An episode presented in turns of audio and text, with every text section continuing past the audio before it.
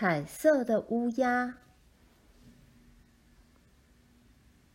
很久很久以前，乌鸦拥有色彩鲜艳、美丽缤纷的羽毛。粉红色乌鸦有紫色尾巴，黄色乌鸦身上点缀着像拳头一样大的绿斑点，还有的乌鸦是湛蓝色和橘红色相间的条纹。老乌鸦对自己身上的色彩感到骄傲。他说：“我们身上的颜色像彩虹。”的确，没有人会怀疑。冬天，一群乌鸦停在光秃秃的树上，真是太美丽了。大树说：“你们真是漂亮哦。”他觉得自己身上没什么颜色，真是太单调了。什么？谁？在哪里？日光太亮了，鼹鼠什么也看不清楚。冷风吹来，小麻雀挥动着翅膀问：“我也会这么漂亮吗？”麻雀妈妈说：“快点吃，不要吵。”雪地上有一个雪人，他问蓝色斑点乌鸦：“我自己比较喜欢白色，不过……”每次开始说话的时候，他一定会先说这一句话：“我还是很想知道，对乌鸦来说，什么才是你们正统的颜色？”哦，我的意思是。正统的乌鸦到底长什么样子呢？蓝色斑点乌鸦说：“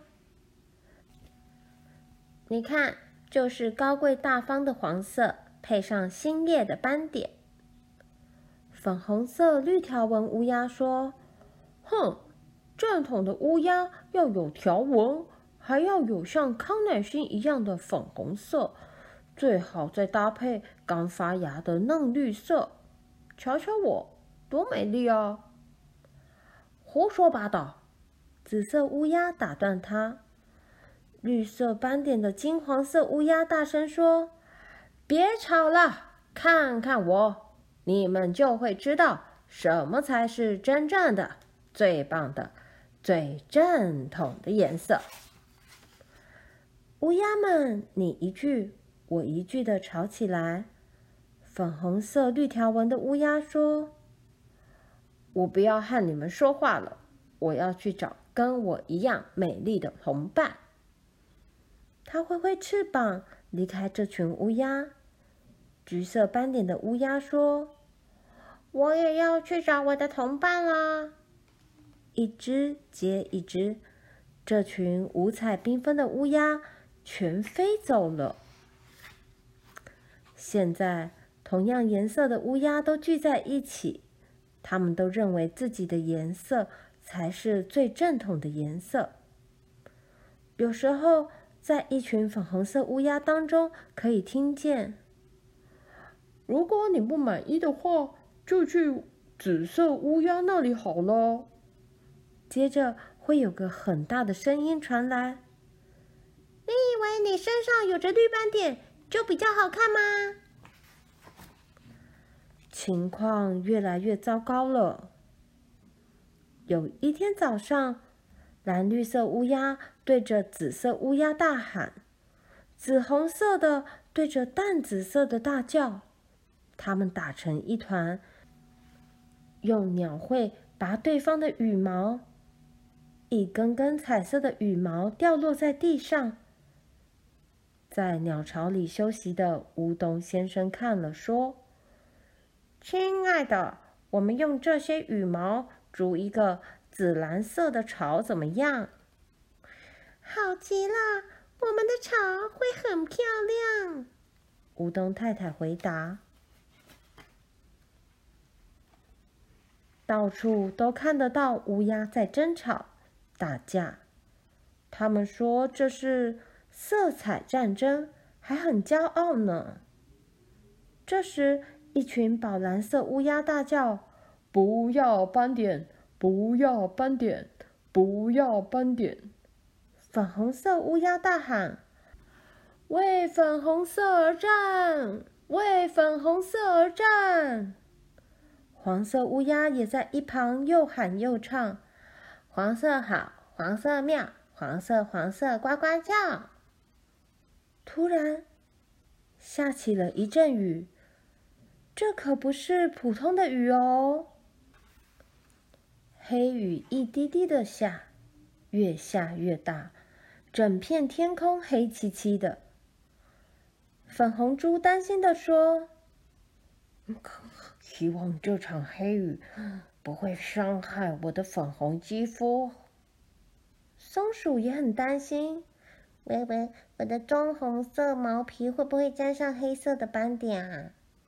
青蛙呱呱大叫：“呱，变成黑色青蛙！呱呱，不要，我不要。”鼹鼠觉得无所谓，他说：“不要激动，黑色也很漂亮哦。